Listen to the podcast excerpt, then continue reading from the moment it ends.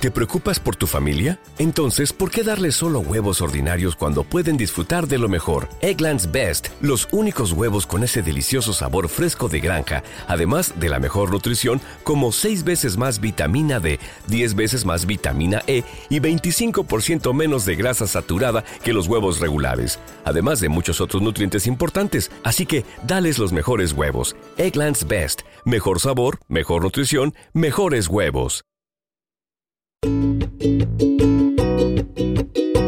Hola, ¿cómo están? ¿Bien? Qué chingón. Las opiniones emitidas en este programa son responsabilidad exclusiva de quien las emite y no representan necesariamente el pensamiento de temas de nicho. Si usted está esperando un tratamiento serio, un tema serio, se equivocó de contenido. Ya se le dijo, ya se le avisó, ya se le hizo el comentario. Hola, ¿cómo están? ¿Bien? Qué chingón. Soy Nicho Peñavera y les doy la bienvenida a Temas de Nicho, el podcast donde cada episodio hablaremos de un tema serio de forma cómica para tratar de entenderlo mejor y dejar de considerarlo un tema de nicho. Chicachi, actriz, guionista y comediante, bienvenida, Pachis. Ay, a mí. Ay, De que tú te aplaudías. Así. Ay, gracias, bravo. Ay, ¿Cómo estás? Muy bien, muy feliz de estar aquí. Gracias por la invitación. Ay, qué bueno que pudiste llegar. Llegué súper a tiempo. sí, puntual. Sí, es una cosa que Sí, es tenemos algo los que tengo yo. Sí, sí. Oye, la Pachis, ¿cu- ¿cuál es tu relación con el síndrome del impostor? Uy, toda la relación. Tenemos una relación tan bella desde hace tanto tiempo. Desde Ah, mira. chiquitos, sí. No, sí, tengo una historia con el síndrome del impostor de toda la vida que justo con el stand-up fue que la empecé a, a- a enfrentar y a, y a trabajar. Ahí te diste cuenta. Sí, ahí me di cuenta de por qué no está funcionando mi vida. Y de repente fue como. Ay, ah, esas cosas que uno se pone a cuestionarse, ¿no? Sí. Ay, pues bienvenida, Pachis. Ahorita Muchas vamos a hablar más a fondo de qué se trata para que la gente lo entienda. Mm, perfecto. Dices tú. Campeón internacional de freestyle 2019 en el 420 Backyard de Madrid. Bienvenido, RDGO. ¿Qué onda? ¿Qué dices? ¿Cómo estás, güey? ¿Todo bien? ¿Todo bien? Tanto gusto, te decía. Pues, ah, así es esto. Así es esto de las presentaciones. No, muchas gracias. Oye, este, ¿cuál es tu relación con el síndrome del impostor? Pues yo creo que no sabía que existía. Ajá. Lo tenía bajo la máscara de falsa humildad, yo creo. Que, Mm. mm, pero pues, eh, yo creo que todos lo hemos practicado en algún momento. Sí, en menor o mayor grado, Sí, ¿no? sí, sí. Todos tenemos una relación tóxica. Pues bienvenido. Vamos a ver ahorita de qué se trata. A ver. ¿Has sentido alguna vez en el fondo que eres un fraude y que todo ha sido a causa de un golpe de suerte o pura coincidencia? Todo esto a pesar de ser elogiado por las cosas buenas que haces y todos tus logros. Así nace el síndrome del impostor, un trastorno psicológico que hace que el paciente sea incapaz de reconocer realmente todos sus éxitos y se ve a sí mismo como un fraude ante los demás, como si los logros que hubiese conseguido no los mereciera. ¿Les hace Uy, es sentido? horrible. Ah, Con esas palabras suena muy fuerte. Suena como que- Oye, vato, si no reconoces tus logros, estás pirado. Suena que nos tienen que internar, ¿no? Sí, ¿Qué dices sí, tú? sí, sí, y que ya. puro, este, ¿cómo se llama? Este, Ribotril. Ah, su ribotril. ¿Qué dices tú? Clonazepam. Tu clorazepam. ¿Qué, ¿Qué idea podemos tener nosotros de lo que es el síndrome del impostor? Que la gente luego dice, ay, eso no existe. O sea, Sí, sí, sí. ¿cuál sería lo que la gente piensa que es el síndrome del impostor, por así decir? Ay, pues a mí me pasaba mucho que, que la gente lo confunde en primera como con nervios, o incluso yo también pensaba que era como puro pánico escénico. Entonces, pero esta barrera que lleva tu sistema a estar así como, ah, siento que soy un fraude, eso es el- como lo real, pero yo creo que la gente lo confunde o con nervios o como con un, o con la, porque también luego nos presiona, nos presiona la sociedad a, a tomarlo como si fuera una humildad, porque más bien si nos sentimos como empoderados, es como, ay, qué arrogante, ¿no? Claro. Entonces es, yo creo que mucho es como de nervio o como de que mucha gente, mucha gente le pasa, pero no tiene ni idea que les pasa y que eso es el síndrome del impostor. Entonces más bien lo, lo cuestionan como algo de inseguridad o nervios. Piensan que es inseguridad o, o pánico escénico. Ajá. ¿Qué- ¿A ti qué te parece? ¿Qué has pensado que la gente dice de- del síndrome del impostor? Yo siento que, bueno, la idea que yo tengo es como que va más a algo propio, ¿sabes? Que mucha gente cree que o se obsesiona con el perfeccionismo y que lo lleva más allá, ¿sabes? Y yo creo que si te obsesionas en cierto punto con ser muy perfeccionista, terminas cayendo en esto. O sea, Sí. terminas como tú solito mentalizándote para seguir haciendo las cosas, a pesar de que ya las haces muy bien y que quizá ya superaste como el, el hecho de seguirlo haciendo bien, Ujú. quieres seguir haciéndolo Y mejor. que ya no pues, valiste madre, pero Sí, sí, sí, no, ya hasta que uh, estás todo entachado de éxito. Puta, qué, puta, qué tensión, güey. Entachado de éxito. Eso suena a un buen nombre de droga. Vamos a Entachado patentarlo. de éxito. De éxito, decías, de sexo. Así ya nada más decías, por ejemplo. Pues bueno, vamos a ver qué es. El síndrome del impostor, a veces llamado síndrome, del fraude, en el cual las personas exitosas son incapaces de asimilar sus logros. No está tipificado como una enfermedad en los manuales de diagnóstico clínico, más que un padecimiento. Mario Guerra, que es coach y terapeuta, psicoterapeuta, lo describe como un síntoma de baja autoestima y falta de confianza que deriva en ansiedad. Quienes tienen muchos logros y triunfos suelen sufrir, así que esta enfermedad no se compara con la baja autoestima o falta de confianza. De hecho, algunos investigadores la han vinculado al perfeccionismo, justamente, sobre todo en mujeres. La tendencia a minimizar y subestimar el éxito es significativa en quienes padecen el síndrome del impostor. Este síndrome puede afectar negativamente la carrera profesional si se está convencido de que no está a la altura del empleo. Esto puede evitar que te impongas o te corras o que te corras. Oye. Que te corras, ¿no? Que dices tú, vamos ahí. Esto puede... Los esto puede- beneficios. Beneficios. impostor. No, pero es un problema evitar que te corras. Bueno, yo la verdad con eso no batallo. Depende de qué sentido, en qué sentido usemos la palabra. Dices tú, dos minutos que dices, lo que dura el video corto de Twitter. ¿Qué? No, ¿Qué? ya- El ya GIF, con eso. decías. El GIF, es lo que dura el GIF. ¿En serio duran tanto? Ay, tanto duran. Ay, ¿cómo le hacen? Qué bárbaro. Vamos a decir de nuevo porque ya lo leí, to- lo leí todo mal, pero no pasa nada. Pero mira, ahí dice. Este síndrome puede afectar negativamente la carrera profesional si se está convencido de que no está a la altura del empleo. Esto puede evitar que te impongas o que corras los riesgos necesarios. Puedes obsesionarte con la idea de no cometer un error en lugar de ser proactivo, que es mucho lo que le pasa al perfeccionista, ¿no? Quisiera leer como rápido, tenemos poquillos comentarios del público, pero acá nos dice Janiel Telles, dice, a ver, de este sí tengo. Cuando tenía 14 años mi profesor de música me seleccionó para participar en su coro estatal. Automáticamente yo lo relacioné con que había sido un golpe de suerte y mientras más se acercaba la fecha para entrar, más me daba pánico a que los que estaban en esa agrupación me rechazaran por no ser tan bueno como ellos. Pensaba que mi maestro estaba exagerando a la hora de decirme que mi voz era buena, así que decidí no ir. No quería exponerme a ser señalado por los demás como un fraude. Actualmente trato de reprimir el cantar porque siento entonces que si me escucha mi familia van a querer que cante en las reuniones y ahí no, qué feo. Es un poco contradictorio porque me gusta estar en el foco público, pero a la vez ya no, ya no, ya lo estoy tratando en terapia. Dice aquí saludos, chiquechi. Pues cómo ven este asunto de que te invitan a algo porque te dicen que tienes talento y tú eres quien no lo cree, por más que toda la gente te lo diga. ¿Le suena esto Sí. a algo que les pasa? Sí, a mí, o sea, en realidad durante toda mi vida es algo que me había pasado muchísimo y sí con el stand-up fue con el que con el que más me di cuenta, porque aparte el stand-up, tú sabes que es, es, es un, es un espacio que te obliga a, desde, o sea, desde nerviosamente, hasta, o sea, todo tu, o sea, tu, tu ser, o sea, todo lo que tienes que hacer como para hacerlo bien o para seguir ahí, porque es una cuestión de resistencia, no es nada más de ir a hacer un show y que te vaya bien, es una cuestión de todo lo que tienes que tener arreglado para que siempre te vaya bien, para que siempre seas constan- constante, para que te des al pedo, ¿no? Entonces a mí lo que me pasó es que cuando empecé a hacer stand-up, en mi primero fue padrísimo. Entonces toda la gente así como, y yo así, súper nerviosa, con el pánico escénico brutal, pero dije, estoy cumpliendo, estoy este, venciendo mis miedos, la chingada. Me fue súper bien, pero las siguientes, obviamente, porque aparte la primera va tu familia, ya sabes, en tu graduación, y entonces Sí. obviamente te aplauden y todo es hermoso. Y después empecé a tener shows y como que ya no me iba tan bien y ahí es donde empecé toda la onda del perfeccionismo, porque eso sí es algo que he tenido toda mi vida, ¿no? Este, pero después yo dije, ok, me voy a empezar a sentir mejor mientras mejor me vaya. Sí. Y, y eso es totalmente natural, eso es obvio y todo el mundo me decía eso. Entonces a mí me empezaba a ir mejor, empecé a par- aparte también a crecer muy rápido. Como a los ocho meses tuve un, un Comedy Central y fue horrible, fue lo peor que pudo haber pasado en la vida, porque en primera yo no sabía ni por qué estaba ahí, este, como que no entendía, o sea, como que yo decía que, que pensaba, es que es más que una, más de lo que lo que piensas es una sensación, porque tú en tu cabeza tienes toda la teoría de que, claro que tienes con queso, ya sabes que, que todo está perfecto, pero cuando estás en el momento es esta ansiedad que sientes que te vas a morir, o sea, porque es mucho el pánico escénico te lleva al fight or flight, ¿no? A este mecanismo de supervivencia de que estás o este, eh, como preparado para la guerra o estás este Derrotado. Derrotado desde tot- antes. así. Entonces, ay, me estoy jugando mucho el bigote. Decías, ah. Pero este, pero entonces para mí fue muy feo porque yo amaba, yo siempre decía esta frase, como yo amo tanto el stand-up como lo odio.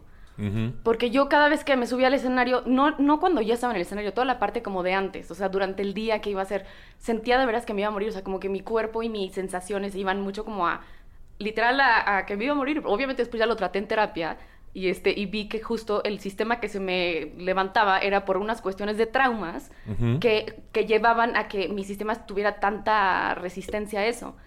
Pero todo está englobado con la inseguridad, con el perfeccionismo, con y sobre todo también porque lo que me tocó aprender a mí es que cuando tú no te validas a ti mismo, es, no importa si tienes 14 millones de seguidores. Si tú ese mismo, ese mismo placer que sientes, o sea, que el placer que siente la gente de verte a ti, si tú no lo sientes, no vas a ser, poder ser consistente porque la vida es para ti. O sea, Sí. quien le rindes la cuen- las cuentas son para ti. Entonces, para mí fue muy duro eso. Muy duro. O sea, de verdad fue una época horrible porque aparte también, o sea, yo estaba casada en ese momento y obviamente Luiki también le tocaba toda la parte de inseguridad, que es como, güey, te acaba de ir poca madre y estás aquí. Pero ¿qué hice mal? Pero, pero viste esta palabrita, pero a ver, ¿qué mejor? ¿Sabes? Me trabé en tal parte Ajá. y se me olvidó tal cosa. Cosas que el público ni siquiera se da cuenta. Horrible, porque más allá de lo que la gente se pueda dar cuenta, tú lo sufres horrible. Entonces yo ya estaba decidida, no quiero vivir mi vida así. O sea, yo Sí, ya con no esa quiero eso. sensación, ¿no? Porque era en todo. O sea, me- por- antes trabajaba en cabildeo político y me pedían que entregara una carta y sentía lo mismo. Sí, la misma sensación. A ti cuando te invitaron a las primeras competencias, güey, ¿cuál era tu sensación? Eh, pues es que, bueno, primero me gustaría dar un punto respecto a lo que tú dijiste. Yo siento que es un asunto de proyección, ¿sabes? Llega un punto en el que ya lo tienes que proyectar y bueno, ahora sí vamos con esto y va de la mano, ¿sabes? Yo cuando empecé a rapear nunca me imaginé que en cierto punto me fuera a ir bien, ¿sabes? Y como dice Pachis, a mí me empezó a ir bastante bien en poco tiempo. Yo Sí. en tres años, no, dos años, bueno, llevaba un año, ya había ganado mi primer evento. Bueno, seis- Mucha en gente... tres no en menos, como cinco. minutos. Bueno, lo que dura un De. Twitter. Ah. Este. A mi primer año ya había ganado un evento, que para mí ya era significativo. Hay gente que lleva ¿Cuántos años cinco. tenías? Yo tenía 17 cuando gané mi primer evento. chavito, todo chiquito, todo panzón. ¿no? Y este. eh, llevaba un año cuando gané mi primer evento, siendo que hay gente que lleva cinco y jamás ha ganado, ¿sabes? Entonces, a mi primer año, mi segundo año, gano una regional de batalla de maestros, que pues en el ambiente es como bastante interesante. Reconocido. Competidor nacional, empiezo a hacer bastantes cosas muy bien, ¿sabes? De repente, pues se juntan todos los sucesos, gano en Los Cabos, me voy a Madrid, gano en Madrid y cuando regreso de Madrid, yo regreso con la cabeza así. Porque dije, brother, eres campeón internacional. Tienes que mantener un estándar. La gente está esperando algo de ti, ¿sabes? Dale, güey, eso. Y yo era nada más en todo lo que pensaba, ¿sabes? Yo no podía ir a divertirme a un evento de plaza antes como yo lo hacía, porque yo antes llegaba con mis compas, ¿qué onda? ¿Cómo estás? Aquí A disfrutar lo que Ajá, hacías. sí. Y cotorreábamos, ¿sabes? Era así como de que batallábamos, nos valía dos si perdíamos o no, y nos íbamos luego a cotorrear, aftereábamos y todo bien. Y de repente es así como de que regreso de Madrid, ya con mi trofeo, todo bien, llego a mi casa, me felicitan y de repente a la siguiente semana tenía un compromiso en unas batallas de plaza en la Ciudad de México como invitado. Y este, llego y es así como de, brother, vas a competir, güey. ¿Estás de acuerdo de que si le acabas de ganar a, a un cabrón que en España es una referencia y, y llegas aquí, no te puedes dar el lujo de perder contra, contra cualquier persona, ¿sabes? Y tú solito te vas haciendo la mentalización de mantener un estándar. Y yo siento que también está muy cañón eso, porque llega un punto en el que lo proyectas Claro. y desarrollas, o sea, tú solito te vas atrofiando mentalmente y empiezas a desarrollar esa inseguridad. Y aquello que se crea en tu interior y se proyecta es todo aquello que tú atraes. Entonces, si tú lo empiezas a proyectar y lo empiezas a llevar lejos, la gente lo nota, ¿sabes? Y, y pues si la gente lo nota, te van a ver titubear en cualquier momento. Y como competidor, si la ven, la, la gente te ve titubear, es este, pues básicamente un sacrificio tuyo que acabas de hacer. Tú solito te aventaste a la hoguera. Porque si notan la mínima pizca de debilidad, un güey que es eh, habilidoso mentalmente va a notar esa brecha, ¿sabes? La y ahí es donde puedes perder una batalla. Y puedes perder una batalla, no sé, por ejemplo, contra MC Cacahuate, ¿sabes? Y, y cuando MC Cacahuate lleva un año rapeando y tú vienes a regresar de Madrid de ser campeón internacional, pues es como de brother. Y luego da un poquito como de, no coraje, pero es el ego también el que dice, Sí. güey, ese cabrón va a decir que si me ganó a mí, ya automáticamente él es el campeón Ajá, internacional, sí, ¿no? Como esa pinche idea Sí, en la no como esa idea bien tonta de, de si yo te gano a ti y tú le ganaste a él, entonces yo también voy a Ajá, ganarle, sí, es como ¿sabes? que, ¿qué Ajá. pedo, güey? Esto no es Sí, Angry sí, sí. Birds, ¿no? O sea, Pero, pero la verdad es que está muy padre que tuvieras ese diálogo interno que decía como, a ver, tengo que hacer esto. Porque a mí lo que me pasaba es que mi diálogo... in- ¿Diálogo? Ah, Tu diálogo, Diálogo. que es, que es algo como diálogo, pero con Sí, diablo, sí. Exacto. Mi diálogo interno era muy tóxico hacia mí. Entonces, todas las estructuras que yo tenía como para combatir todas estas circunstancias que estaba teniendo eran totalmente tóxicas para mí. Entonces, eran yo no era como de, yo no alcanzaba el punto como decir, a ver, es que tengo que hacer esto, no, a ver, lo tengo que hacer por mí, no, no, o sea, era como, a ver si no me muero, y ya, o sea, nada más era como muy, muy muy. Y lo que decías, lo que leíste que les pasa más a las mujeres, es totalmente cierto porque también en cuestión de educación, como estamos educadas también a complacer, nunca es, ¿qué quieres tú, mi reina? Sí, ¿qué necesitas ¿Qué tú? necesitas tú? Es como de, prepárate para cumplir el perfil. Y que a los hombres también les pasa esto, pero sí muchísimo más a las mujeres porque nos, sí estamos educadas para complacer. O sea, Sí. la situación es eh, en todos los sentidos, es como de quedar bien, que te vean bonita y sobre todo también en- Sistemáticamente, es- en ujú. todo, todo. Entonces, toda esta reflexión que yo podía tener estaba agarrada de otro lado porque no era agarrada para mí, era como de, porque tengo que cumplir, porque me lo están diciendo que soy buena y porque que siga haciéndolo y que todo esto. Viene de afuera, o sea, De viene afuera. de afuera porque si te fijas también, eh, la sensación es qué van a decir, qué van a pensar. Exacto. Y lo llevas a qué voy a sentir yo, ¿no?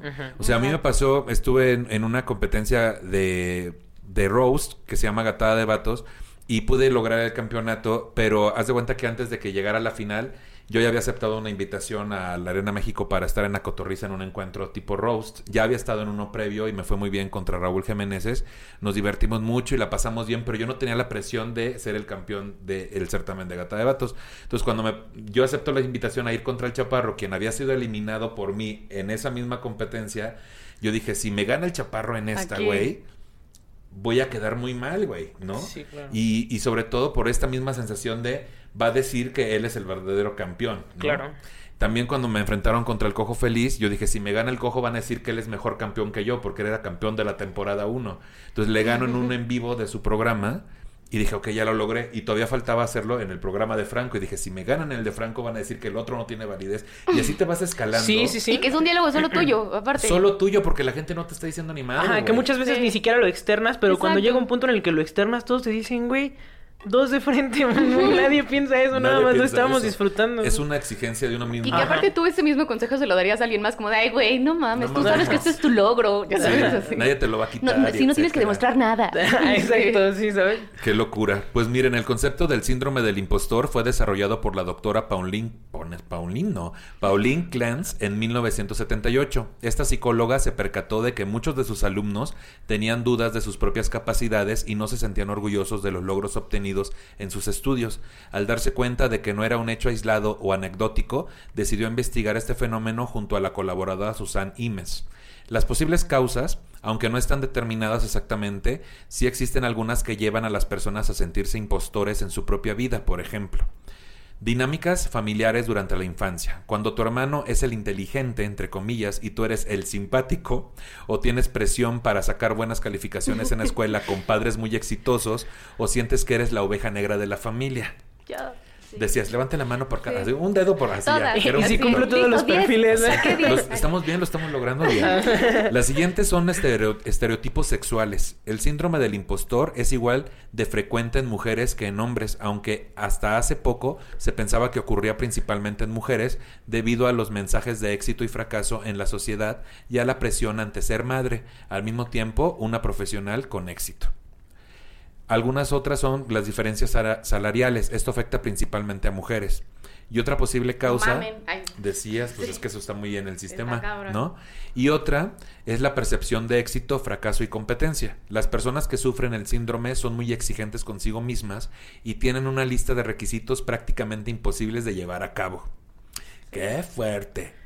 Hablemos ahora de los síntomas de cómo Yo se voy tantito Dime, a la- Ahorita me di cuenta de algo y que está bien horrible. En lo sexual, brother. Imagínate que, o sea, bueno, mu- muchas veces pasa, ¿sabes? Yo creo que a todos como hombre nos ha pasado. No, yo qué te digo. Puedes tener a la pareja más bonita del mundo y a veces tu propio autosabotaje te lleva a llevarte tu relación de dos años en dos meses, no sé. Ha pasado, a mí una vez me pasó y es como de, bro, ¿qué estás haciendo mal? Ahora imagínate si te metes como ese atrofio en la cabeza. Cabrón. Sí. Porque es creer Ajá. que no mereces a alguien chido, entonces lo- te empiezas a autoboicotear cañón y empiezas Sí, a sí, sí. hacer un Y sientes que no mereces porque no eres suficiente, Sí, entre porque comillas. tú a ti no te sientes suficiente. Yo, por ejemplo, en el tema, en el tema de los celos, está este asunto de. Mi principal motivo de celos es. No es un asunto de que vaya a querer más a alguien. Todo se va a lo sexual. Es de que, Que vaya a disfrutar le van a hacer una mejor chamba, ¿no? Sí, ese es el pedo principal. Ese es el pedo principal en mi cabeza. Aquí algunos de los síntomas. Cuando el síndrome del impostor se apodera de tu mente, una avalancha de inseguridad y autosabotaje ocupa la mayoría de tus pensamientos diarios. Algunos de los síntomas pueden ser miedo al fracaso, diálogo interno negativo, obsesión con errores pasados, sentimiento de incompetencia y duda sobre sí mismo, Miedo a ser descubierto como impostor, tendencia al perfeccionismo y exageración de la preparación de todo. Y es bastante común de acuerdo a The Journal of Behavior, por eso, lo que digo aquí. ¿Ya El jour- The Journal of Behavioral, ajá, sí lo dije bien, sí, lo que dice, lo que sea.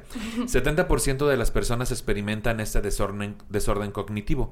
El síndrome del impostor representa sentir que cada logro es un falso positivo, creando un miedo constante a ser descubiertos.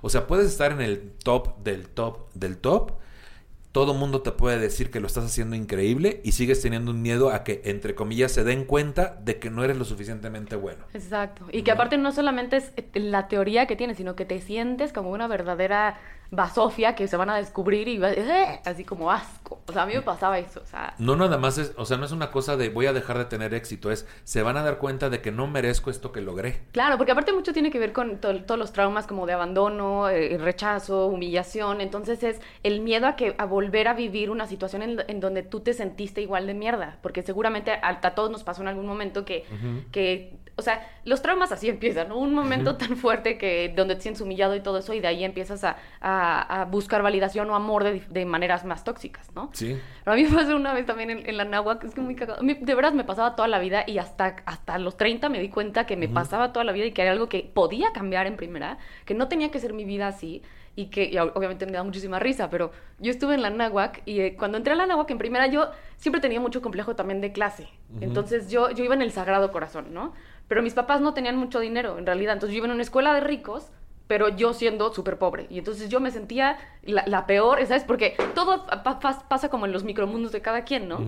Entonces yo ahí desarrollé una cosa horrorosa y después de ahí me fui a la náhuatl, también me sentía yo toda ahí así como, no, es que yo no tengo un Malibu, ya sabes, no tengo... Sí. ¿sabes? Horrible. Eh, Problemas de niña fresa. Sí, de sí. white pecan, decían. Dice, mi papá me quiere llevar a París. Güey, esto Sí, odio ¿no? que- Estoy hasta la madre de jugar Sí. golf todos los días. Estoy harto de jugar golf, 50 mil pesos al mes. Choca, pero ya saben, les pasa, ¿no? Típico. Sí, ¿no? sí, es- sí, es normal. Sí, yo te entiendo perfecto. Yo me acuerdo de cuando iba al CCH. Pues yo una vez fui tapan de la sal. Así decía cualquier cosa. Pero No, bueno, entonces el entré, a la, entré a. Anáhuac y en la Anáhuac había un grupo piloto que se llamaba como Vértice Anáhuac, donde ponían como a la gente, ay, no sé, con un perfil muy, ca- muy acá. Y de repente Pachis ahí. ¿Y Pachis? Sin- así de... ¿Pero por qué? Y a mí no me gustaba hablar con nadie, ya sabes, pero todo lo que yo escribía, pues estaba chido, ¿no? Entonces, por muchas de las cosas que escribí en, mis exam- en mi examen de admisión y cosas, me, me metieron ahí. Yo, ahí yo creo que fue el síndrome del impostor más horrible, porque era aparte un grupo de todos los de la náhuac más mamones y, y aparte nos enseñaban a hacer como liderazgo de acción positiva y nos llevaban a cosas con Elías Ayub y un cosa. Y yo no podía del estrés decir, ¿por qué me está pasando esto a mí? Qué horrible. En lugar de verlo como una oportunidad, porque es lo que pasa también con el síndrome del impostor, como sientes que no mereces, eh, o no tomas oportunidades, o cada vez que pues, me invitaban a cosas y no iba, o de casualidad se me ponchaba la llanta, porque también la mente es cañona cómo vas organizando para boicotearte. Sí, para, no, para, para, boicotearse es creativo. para no exponerte a ese momento donde dudas de, de ti misma, de no pertenezco aquí, no Exacto. merezco estar aquí. Y cuando hay factores como esto de una beca o un apoyo o que te ganas un lugar por, por capacidades propias, es donde más te lo cuestionas. A mí me decía una terapeuta alguna vez, hay gente que se esfuerza toda su vida y nunca le salen las cosas. Hay otras que se esfuerzan medianamente y a veces les salen las cosas. Y hay otras que sienten que no se esfuerzan y todo les sale bien. Pero no es cuestión de suerte. Algo estamos haciendo diferente al resto que hace que nos funcione, pero lo vemos como un mecanismo tan natural, viniendo de cunas a la mejor en la que nos sabemos lo que cuesta trabajo las cosas y hay un esfuerzo ya implícito. Volteamos a ver a compañeros en nuestra misma área y decimos, este güey no se esfuerza tanto. Y nosotros pensamos que no nos estamos esforzando, pero sí algo hacemos diferente porque es un talento Claro. y eso regularmente no se, no se, no se ve como un, un verdadero, este, al- algo que trabaje realmente en pro de tu objetivo. Entonces, cuando es una cuestión de talento y que se lo adju- es más fácil adjudicárselo a, adjudicárselo a la suerte, dices, güey, no estoy haciendo casi nada y todo me está saliendo bien, güey, se van a dar cuenta. Claro, y aparte vives con un miedo terrible porque es como, a ver, ¿cómo hice esto? Lo hice exactamente de esta manera. ¿No? Y así y la lo vez que te y todo salió. te salió perfecto, güey. Aparte yo creo que caes en el punto de los comparativos, ¿no? Sí, sí. Te empiezas a, a sugestionar respecto a otras personas que quizá están haciendo algo menos que tú o algo más que tú, pero no sé, bueno, últimamente ya soy de pensar que si todos están, bueno, por ejemplo, como competidor, si un cabrón está enfrente de ti y estás batallando contra él es porque son perfectamente iguales y ambos tienen la misma capacidad. Ambos ganan así, pero... Eh, por ejemplo, me pasó en mi casa, cuando de repente yo entro al CCH, pues ya sabes, en la UNAM y todo bien, ¿no? Mi mamá me felicitó mucho y al siguiente año lo intenta mi hermana y mi hermana no se queda. Entonces mi hermana se mete al Unitec, a la escuela de paga y empieza a estudiar, estudiar, estudiar, le echa ganas y de repente yo crasheo en la vida y pues yo conozco el freestyle, digo, güey, esto es lo que quiero para mi vida, aquí me ubiqué y sabes, yo empecé a hacer mis cosas y de repente a mí me empieza a ir bien en el freestyle, pero de repente mi hermana sigue estudiando, le dan varias becas muy buenas y de repente entra a la UNAM, a, la universidad, a contabilidad y con un muy buen promedio. Salió con 9.9 creo que del Unitec. Entonces así como de... Güey, a mí antes me felicitaban y me acuerdo que mi hermana se sentía súper mal cuando yo me quedé en la UNAM y después cuando ella no se quedó y después ya era yo el que decía, güey, ¿qué estoy haciendo mal yo? ¿Sabes? O sea, porque yo a cierto punto era consciente de lo que yo había hecho con el freestyle y, y que tenía muy buenos frutos, ¿sabes? Pero me sentía así como de que del lado de mi hermana, así como de, ay. Que era algo que ya tú ni querías, güey, estar en ese rubro, pero te seguías comparando. Pero bien dicen, ¿quieres frustrarte en chinga? Compárate, Ajá, ¿no? Es como lo principal. Déjenme ver, tengo por aquí otro comentario de la gente donde nos dice eh, Melissa de Casa Peñavera, donde dice, hay un estandopero llamado el profe Gascón, siempre está diciendo que no tiene talento, que es mal comediante y que no levanta, pero siempre se baja del escenario y recibe elogios. Al principio pensé que era eso, eh, de me tiro para que me levanten hasta que escuché de esto y busqué algunos consejos. Le mostré algunos de sus logros y se sintió mejor, pero creo que se, la pasa, se le pasa rápido esa sensación de estabilidad y eh, no sé qué podría hacer para ayudarlo. ¿No les ha pasado que a veces necesitan escribir en una hojita sus logros para acordarse de ellos? ¿No se les olvida en chinga ciertos logros que han obtenido? Sí, ah, yo lo tuve que empezar a hacer como estrategia, o sea, como técnica para poder como revertir toda esta parte del, pánico escénico y del síndrome del impostor, porque sí hay técnicas para hacerlo y una de esas es eso, porque se nos olvida lo que somos y, justamente pensamos, vamos por la vida pensando que somos insuficientes cuando tenemos todas las pruebas de que sí somos. Entonces a veces que literal el cerebro necesita como recordar y aparte asociarlo con la sensación de logro. Entonces sí es bien importante a veces como hacer tus logros y decir, güey, sí soy chingón.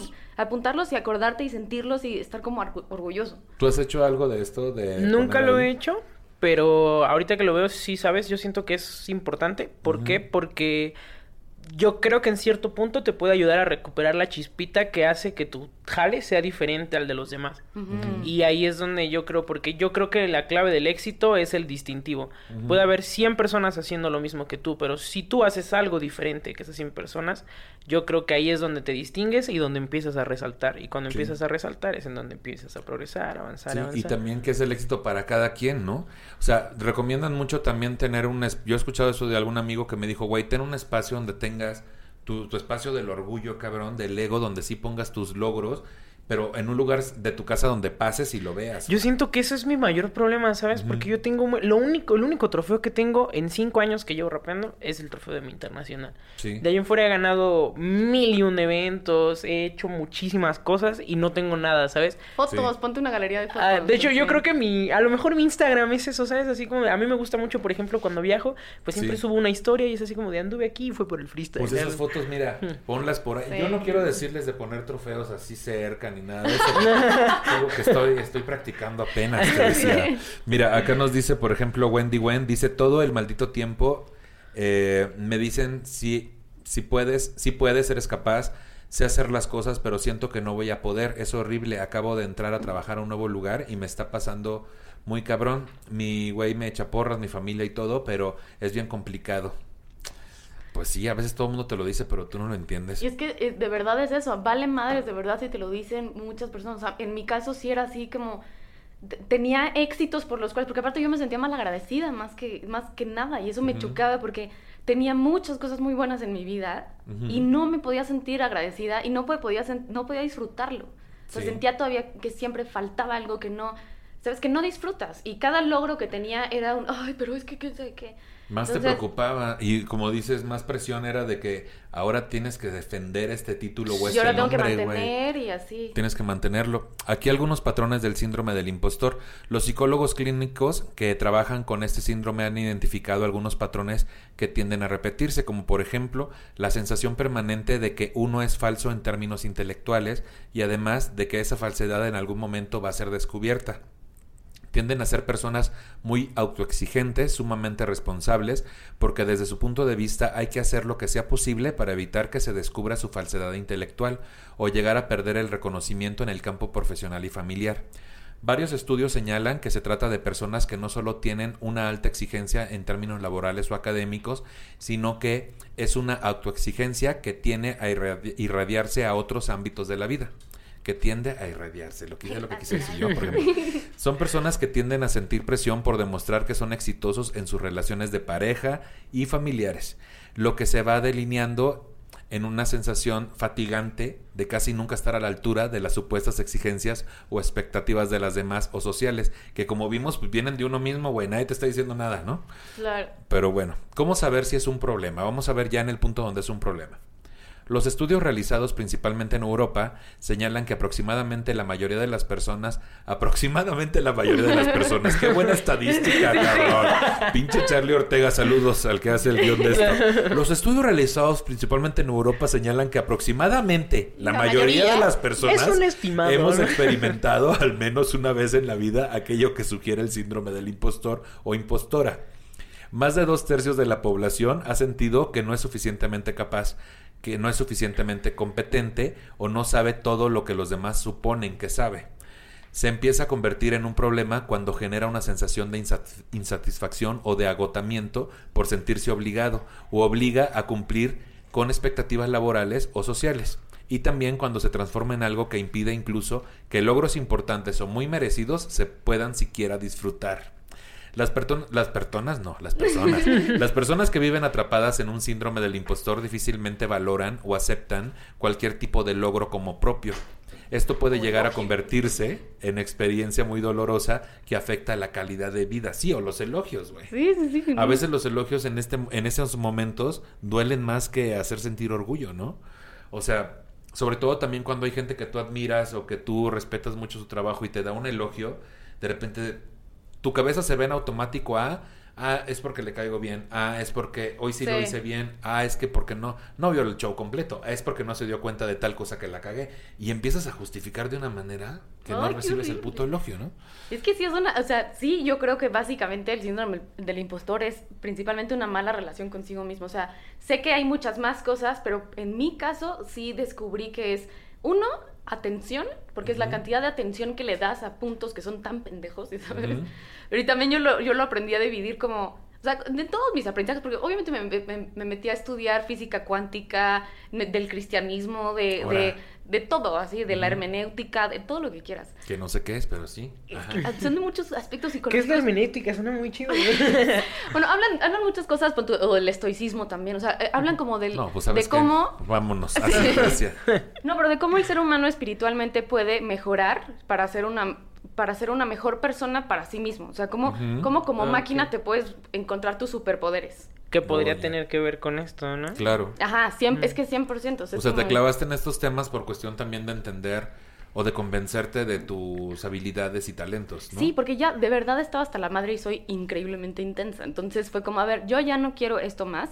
Amo el stand-up, soy buena haciéndolo y no quiero pasar un día más sintiéndome de la mierda por algo que hago bien. O sea, no es justo para mí ni lo voy a permitir. Entonces fue como, yo sabía que la información, o sea, lo que me faltaba más era información, porque con la información que tienes lo único que estaba haciendo era dando vueltas en el mismo círculo. Entonces dije, ok, necesito estudiar.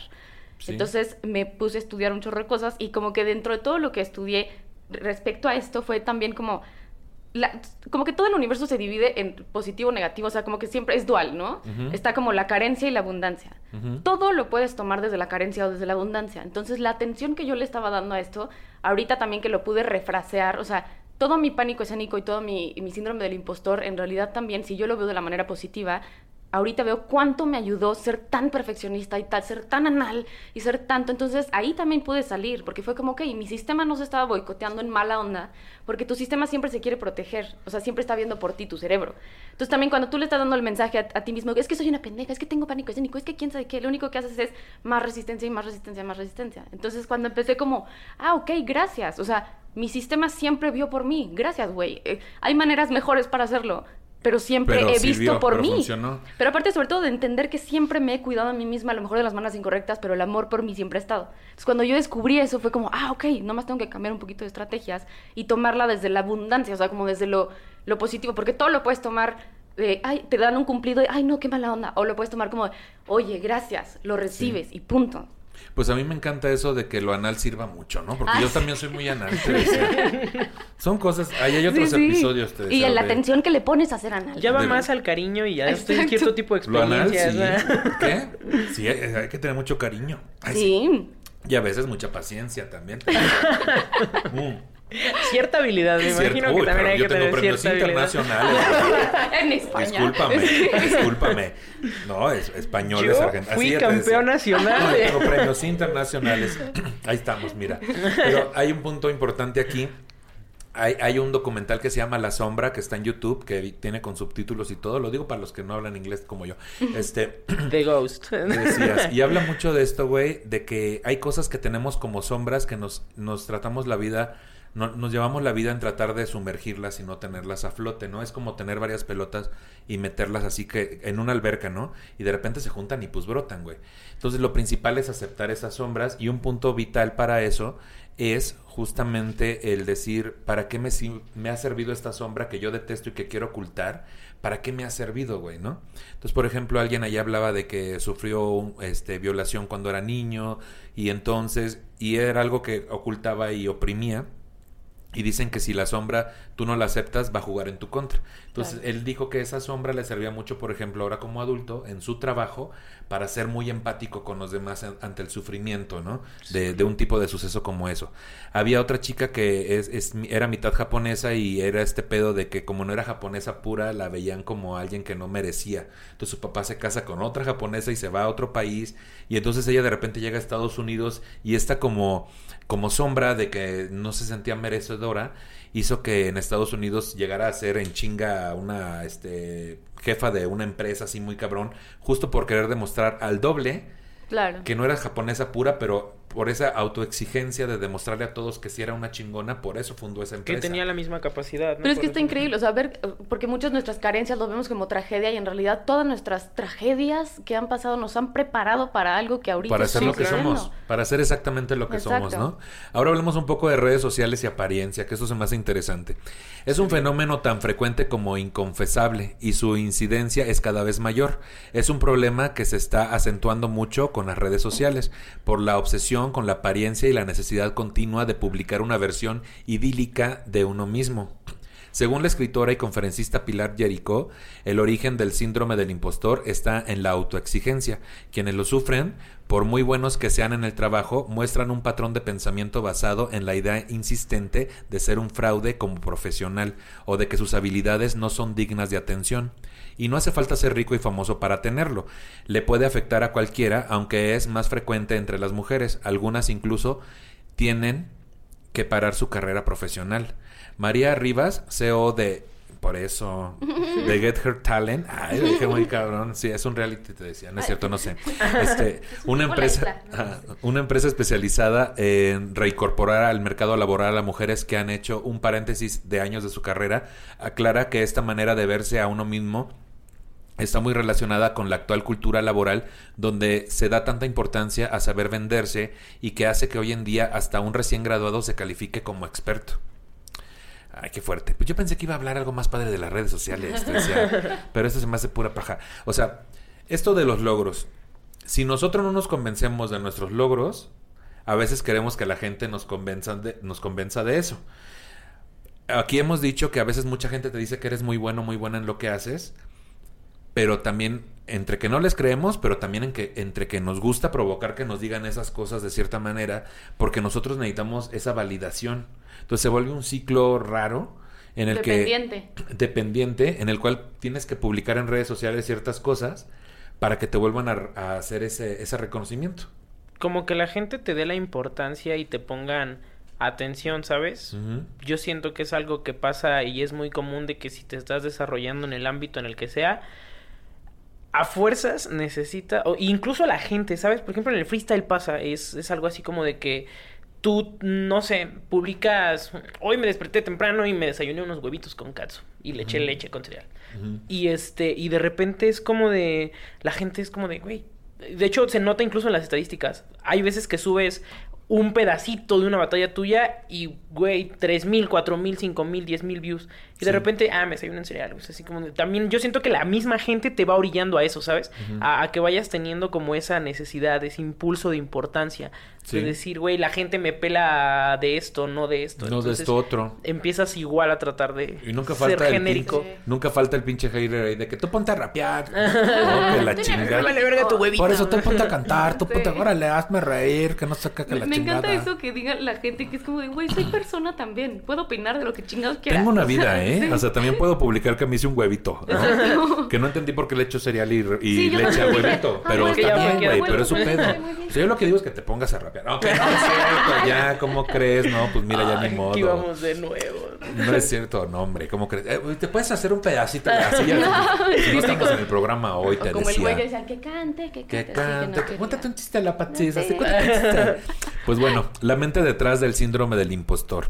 El reconocimiento que para cualquiera es la recompensa por el esfuerzo en alguna tarea, para alguien que sufre de este síndrome es lo mínimo indispensable para no ser descubierto por el fraude que él piensa que es.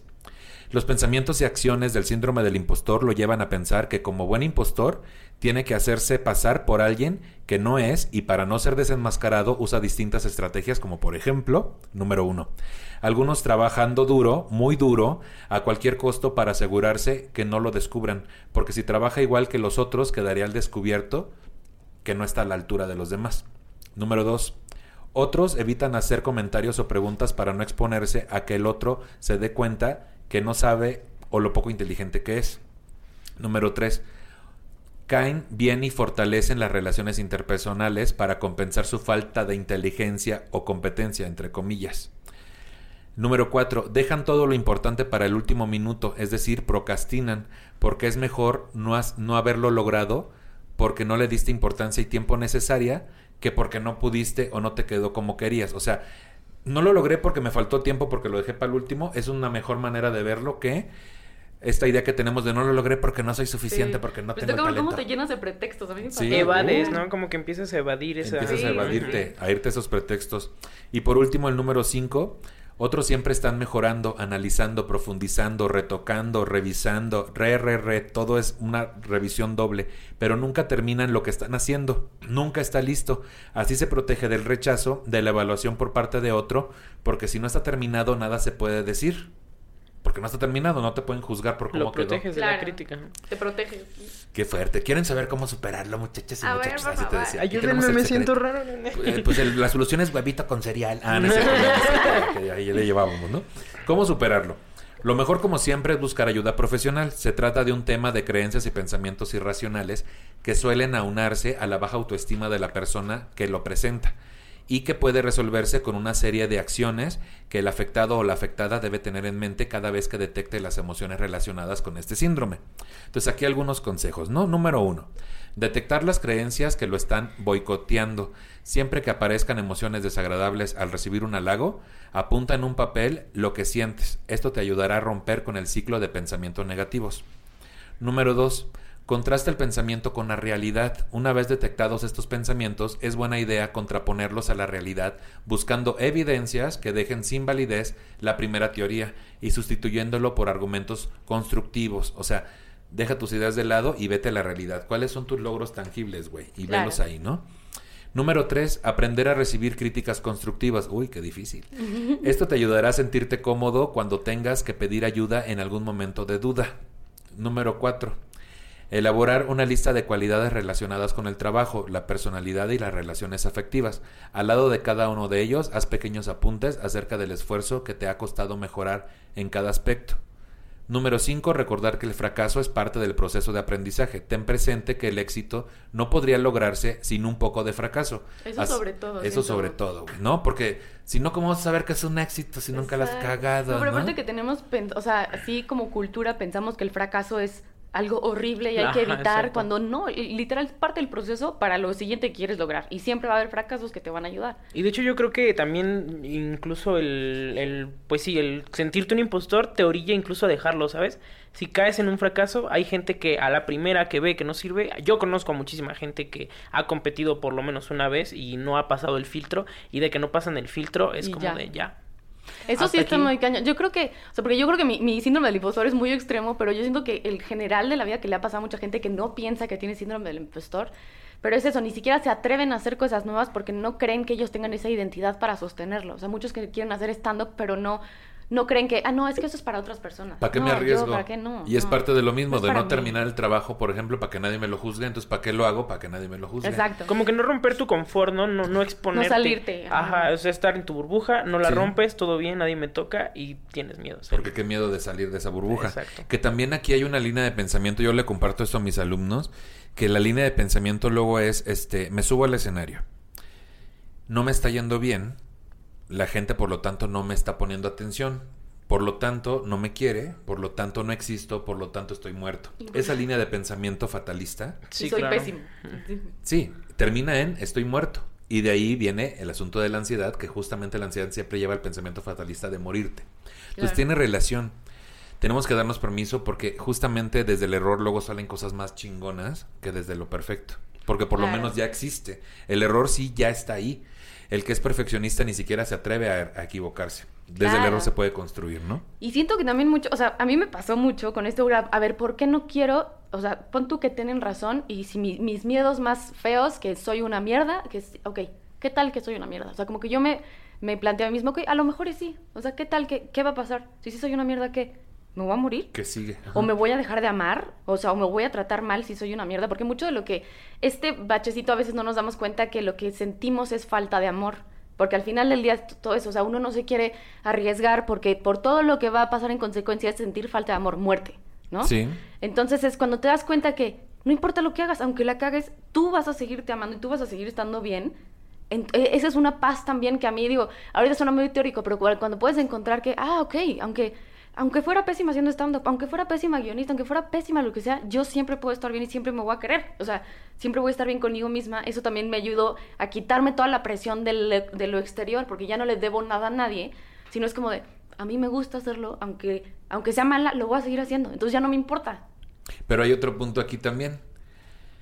Me voy a querer yo, no me importa que me quieran los demás, pero el pedo es que los que estamos en un escenario, güey, en un foco, es porque estamos rotitos y nos hizo falta atención en algún momento de nuestra vida, güey. Esa es la realidad. Ay. Entonces, es algo que a veces nos cuesta trabajo entender, porque el punto eje es, quiérete tú para que dejes de necesitar la validación de que te quieran los demás. Y que para que puedas compartir, porque si no, nomás estás chupando energía. Pero aquí hay otro asunto. De repente, si nos queremos como deberíamos de querernos, tal vez ya no tenemos lo que se necesita para estar en ese escenario ante toda la presión y lo que conlleva, güey. Porque estamos ahí justo porque necesitamos tanto la validación que hacemos estos sacrificios de, de, de exponernos con tal de estar Claro, ahí. pero siento que cuando uno ya se quita esa presión, o sea, a mí lo que me ha pasado y que de verdad, o sea, es que se los puedo platicar, antes me moría y ahorita ya no. O sea, ahorita ya no. Y cuando cambié ese chip, que fue como, lo hago para mí. Por supuesto que es, lo quiero compartir al público, pero el caminito es, primero es porque a mí me gusta y esto es lo que yo quiero compartir. Y que eso es mucho que decías hace rato de, cuando uno es auténtico, o sea, a veces quieres compartir lo que sabes hacer nada más así para cumplir con... Soy estando pero o soy freestyler, lo que sea.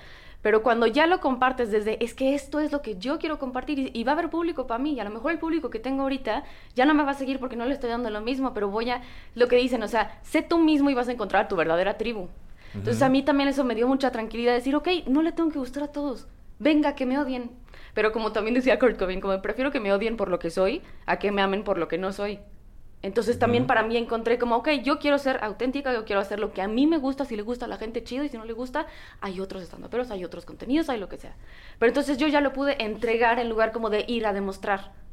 Y la ese, exigencia. Y ese puentecito fue lo, lo que, con lo que yo ahorita disfruto la vida, porque lo que decíamos del éxito, ¿el éxito cuál es? Para mí el éxito ahorita, más que nunca, porque el, el, el Comedy Central ya lo tenía, pero me valía pa' pura madre.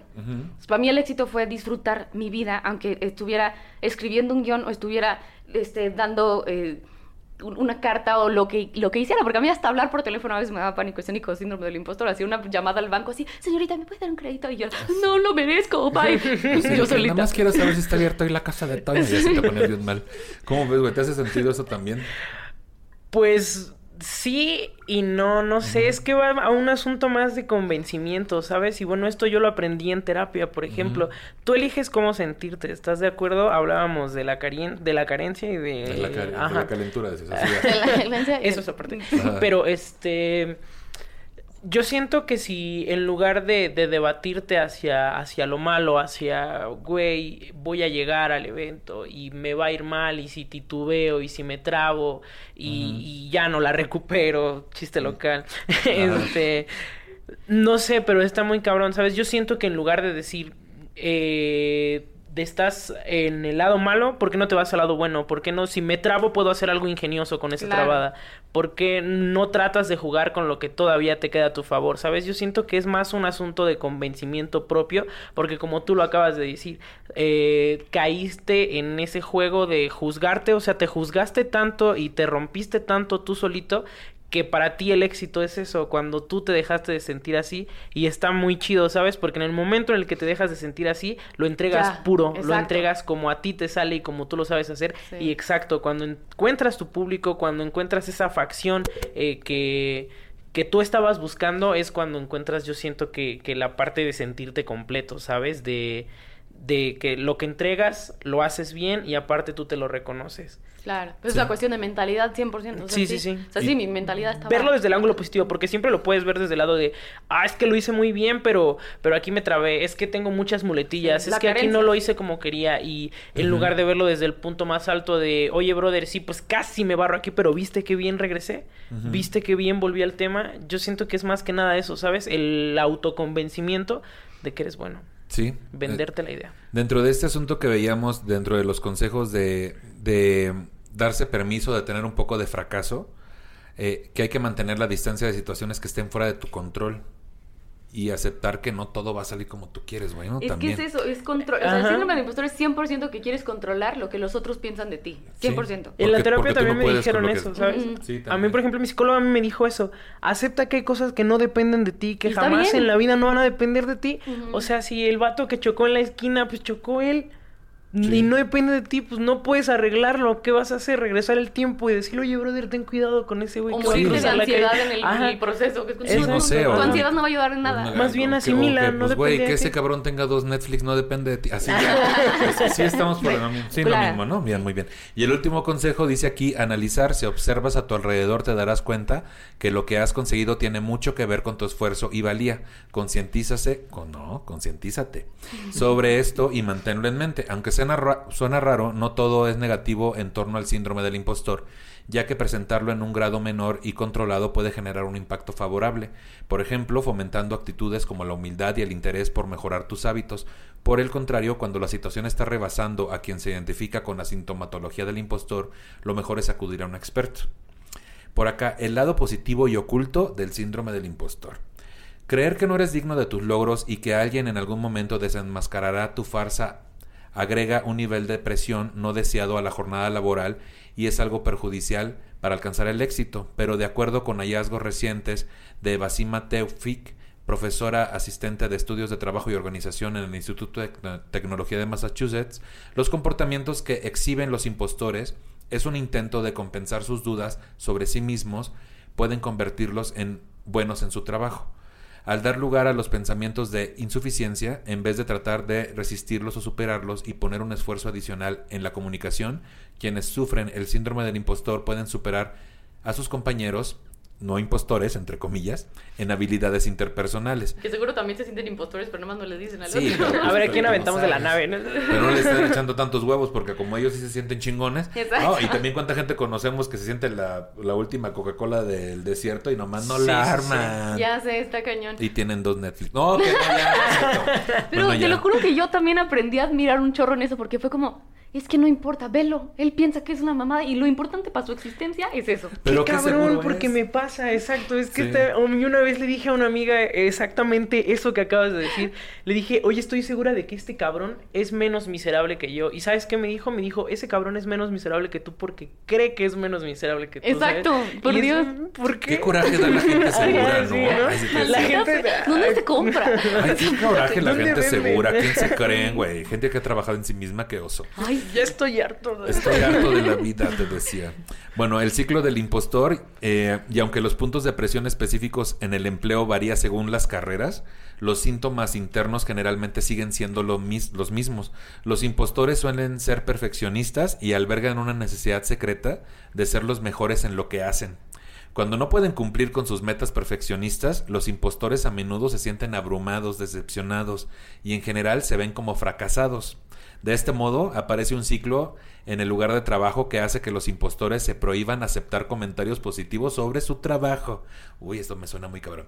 Por ejemplo, si la ansiedad por el bajo rendimiento los lleva a prepararse en exceso para una presentación, incluso si la presentación es exitosa, sentirán que invirtieron demasiado esfuerzo en el proceso y lograr la tarea debería haber sido más fácil.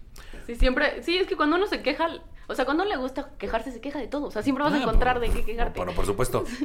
Por otro lado, si postergan una tarea y aún así logran entregarla a tiempo, atribuyen el éxito a la suerte más que a su propia habilidad. O sea, No hay por dónde. Me la saqué de la mano, ¿no? Me por la ejemplo, saqué de eso. la manga. a mí me pasa, por ejemplo, con rimas, ¿sabes? Es así como de que la banda cuando te bajas, así como de, güey, ¿qué hiciste aquí? Y o sea, tú sabes perfectamente, o por lo menos yo he estado perfectamente consciente de que apliqué alguna artimaña que yo conozco y nada más me bajo y les digo, no, güey, no manches. ¡Qué suerte! No, me- pero aparte, güey, de la manga. que es algo que lo tienes tan manejado que a veces lo haces por inercia también. Sí, claro, ¿no? exacto. Y entonces esa inercia la traduces a no sé de dónde salió. Es como, no, años y años de trabajo. Ajá, Sí. Exactamente. y de Maldito, no llevo práctica, cinco aquí de a gratis. Y habilidad- es una mezcla de habilidad con disciplina, con, Claro. con, con ser este persistente. Pero en la cabeza incluso a veces, pues quién sabe quién me mandó esa rima desde el cielo. O sea, dices, güey, no Gracias, papachucho. Gracias, papachucho. Oye, papachucho, ¿estás ahí? ¿No? Aquí algunos famosos con este síndrome. Michelle Obama confesó hace un tiempo ser víctima del síndrome del impostor. Normalmente se genera debido a la autoexigencia y está directamente relacionado con la baja autoestima. Las actrices Kate, Kate Winslet, ah, pues no, pues Winslet, ¿no? Que la- la- La Winslet. Las actrices no. La- Aquella, no, sí. La actriz Kate Winslet ha pasado por ello. La intérprete de Titanic ha asegurado, no es la intérprete, van a pensar que es el indio. Te decía. O sea, la actriz de Titanic, O que hizo el- la protagonista de Titanic, la intérprete, hola, soy Sí, soy Titanic. barco. ya O sea, pero la llegué. intérprete puede ser la canción, ¿no? Me estoy hundiendo. Ay, soy Tita- Hola, soy Titanic. No mamemos, ¿no? Y al final, oigan, ¿sí me hundí bien? Sí, Oigan, Ay, lo hice pésimo otra muy vez. de lado. ¿Podemos ¿Cómo repetirlo? vieron? ¿Podemos repetirlo? Ya el último grito fue muy fingido. sí, te Ay, no, qué horrible Bueno, eso. digamos que la Qué protagonista de Titanic Ok. asegura que al despertarse por la mañana pensaba antes de ir a trabajar, no puedo hacer esto, soy un fraude. Un sentimiento que comparte con Emma Watson, que ella dice tengo un sentimiento de inconformidad hacia mí y lo peor es que este aumenta día con día. A veces pienso, en algún momento la gente se va a dar cuenta que soy un fraude total. No merezco nada de lo que he logrado durante los últimos años. O sea, Qué horrible. qué horrible sensación, pero nos hace todo el sentido. Sí. Esta es la información que tenemos acerca del síndrome del impostor. Me encantaría antes de pedirle sus redes sociales que me dijeran cuáles son sus conclusiones en cuanto al tema, Pachis. Este, bueno, en primera que es algo que a, a- a todos nos pasa en diferentes niveles y que sí es algo que se puede trabajar y cambiar. Y hay técnicas para hacerlo. En realidad yo creo que la solución de todo es trabajar en uno mismo, aunque no nos guste. pero, pero que sí, y que lo principal para el síndrome del impostor es agradecer que uno lo tiene para poderlo como procesar. O sea, como decir, güey, gracias porque me ha servido durante mucho tiempo hasta ahorita. Y pues tratarse mejor a uno mismo y de verdad eh, pensar como en para quién estás viviendo tu vida. Porque mucho, por lo menos para mí, yo por eso quiero como enfocarme en ese punto, es como eh, todo lo que estás haciendo lo estás haciendo para ti. Al final del día, y no puedes compartir nada como real si no lo haces, si no lo, porque lo, lo pensamos mucho como egoísmo si vemos primero hacia nosotros mismos, estamos educados para eso, pero hagamos las cosas para uno mismo y son mucho más disfrutables para el otro cuando uno los disfruta, siempre. Sí, exactamente. Hay que disfrutar lo que estás haciendo. Y si este síndrome te está impidiendo disfrutarlo, hay que hacer lo que sea necesario para trabajar en él. Y se puede, y de poquitos en poquitos, software que pensamos que a lo mejor va a requerir muchísimo, ay, que va a ser dolorosísimo. No, o sea, se puede y... De poquito en poquito se llena el Sí. pocito, te decía. ¿Todo cabe en un carrito? Ah, no. ¿Qué decías? Con salivita y paciencia, así Ah, ya nos sí. íbamos, ¿no? Y regresábamos al punto inicial. ¿Por qué volvimos a los anales? No entendí. Sí, porque todo lleva al Sí, yo tampoco. Pero mira, es una plática que siempre sale, te decía. Sí, profundo, ¿no? Yo A, veces también cuando sale es muy de muy mal gusto. Ah, ¿pero qué estamos ah, hablando? también, No, ya ah, de... Ah, no. No, tampoco no. RDG, ¿o cuáles son tus conclusiones? Eh, pues yo creo que en base a mi experiencia con la terapia es si lo tienes, explótalo.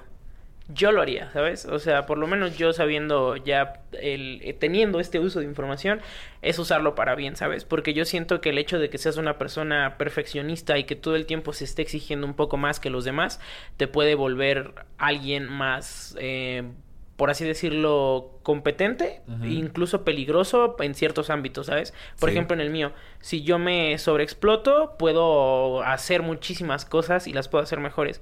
Aprovecharlo en el sentido positivo sin caer en, en esa presión negativa, ¿sabes? En esa presión que, que te va orillando a, a no aceptar críticas constructivas, a... Pues sí, vaya, que te va aislando en tu mundo en donde pues ay, lo hago mal y todo, ¿sabes? Porque de qué te sirve que la gente por fuera te diga que lo haces excepcionalmente y que tú aquí adentro estés atrofiado y que tú creas que lo que haces y cómo lo entregas no sirve. Entonces yo creo que si puedes explotar el lado positivo de esto, que es, pues sí, el, el volverte alguien más competitivo, por así decirlo, pues te puede llevar a, a hacer cosas increíbles y que en cierto punto tú ya te des cuenta de que de verdad lo estás haciendo como lo quieres hacer, ¿sabes? Sí. Que lo lleves a la perfección. Sí.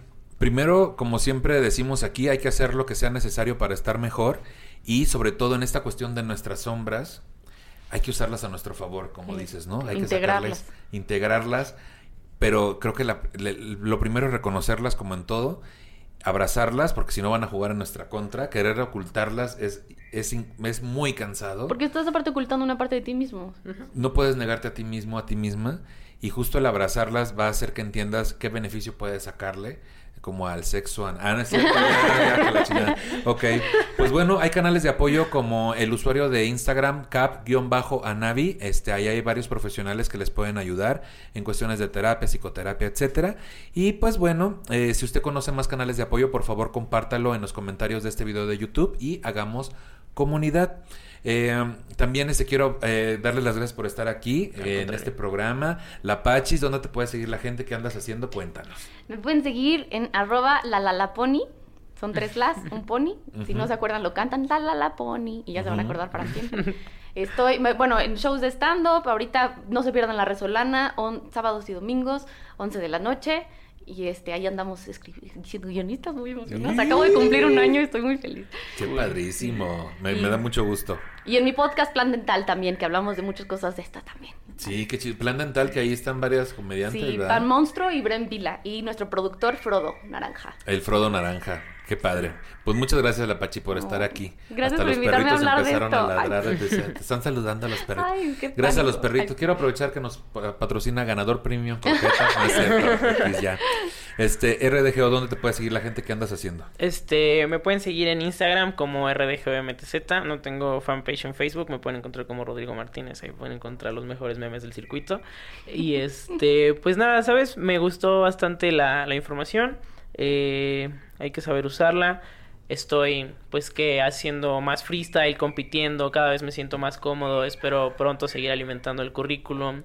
Por ahí vamos a sacar musiquita. Estamos Qué en el podcast de todos, de todos flotan. Entonces, pues por ahí tenemos varios proyectos emergentes que van para largo. Chingón, Qué pues les, de- chido. les deseo todo el éxito, Gracias. pero sobre todo que sí lo disfrutemos, Ay, ¿no? sí, que es lo sí, más sí. importante. Yo creo que es lo importante. Pues yo quiero agradecer a Charlie Ortega por el guion este, de este episodio y también a Lupus y la producción de Todos Flotan. Pueden seguirlos aquí en las redes sociales como aparecen.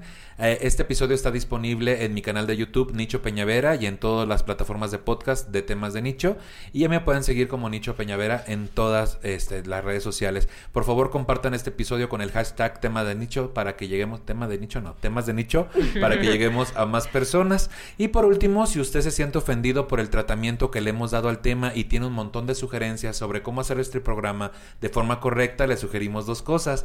Una, no nos escuche. Y dos, produzca si uno. Se le estuvo di y. Hasta luego, amiguitos. Qué buen cierre, venga. ¿Qué dices tú? Vamos ahí. Pues vamos a creérnosla tantito, te decía. Sí. Y si todo falla, alcohol. Vamos ahí. ¿Marihuana tienes? Ahí está. ¿También? ¿Ah, qué cosa? Ay, esto va a acabar mal, ¿verdad?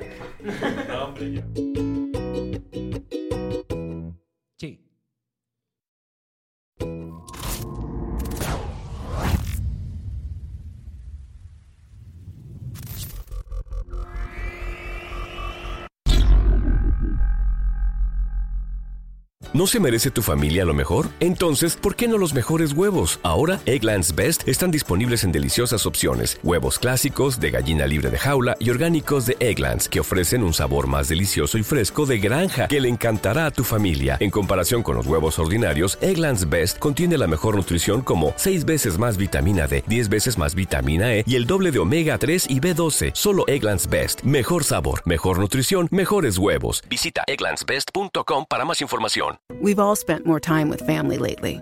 It can feel like old times, but your mind is on the future too, and what you can do to shape it. At Sandy Spring Bank, we work with clients to help them grow and protect their money with wealth management, trust services, and insurance so they can enjoy today and ultimately pass along their wealth. We believe real banking is a conversation. Let's talk about your dreams. Visit sandyspringbank.com slash wealth. Wealth and insurance products are not FDIC insured, not guaranteed, and may lose value.